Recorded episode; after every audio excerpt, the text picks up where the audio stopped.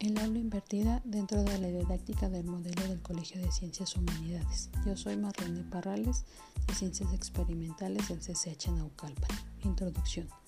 Dadas las condiciones que anteceden, se ha proporcionado el surgimiento de diversos modelos didácticos como el aula invertida. Surge de los distintos contextos y niveles educativos de gran fuerza para la recuperación del protagonista del proceso de aprendizaje que es el estudiante, como en el Colegio de Ciencias Humanidades. Esto es de acuerdo a Sams y Bergman. ¿Cuál es el impacto de esta metodología dentro del colegio?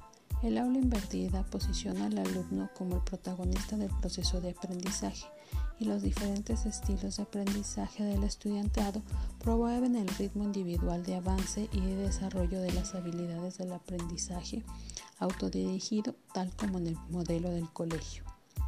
¿Cuál es el papel de los alumnos y de los docentes dentro de este modelo?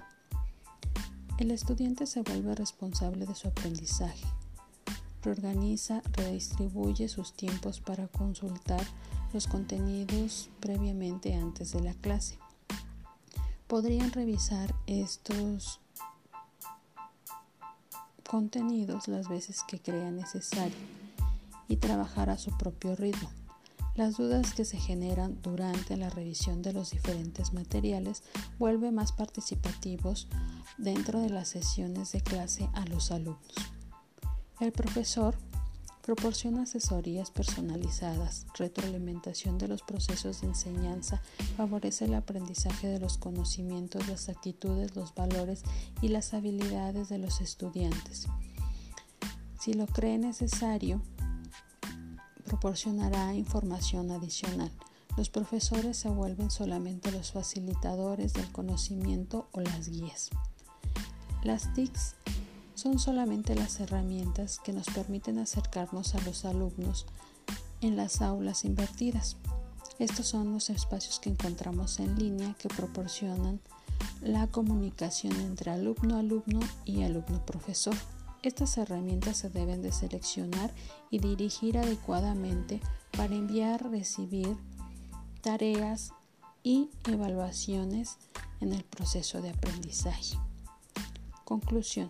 El aula invertida se encuentra dentro del modelo del colegio, por lo tanto la podemos aplicar.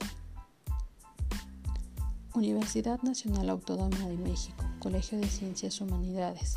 En el Diplomado de Formación Inicial de Docentes, los créditos a la maestra Rebeca Rosado Rostro, a la doctora María Mercenario Ortega, a la maestra Angélica Garcilaso Gal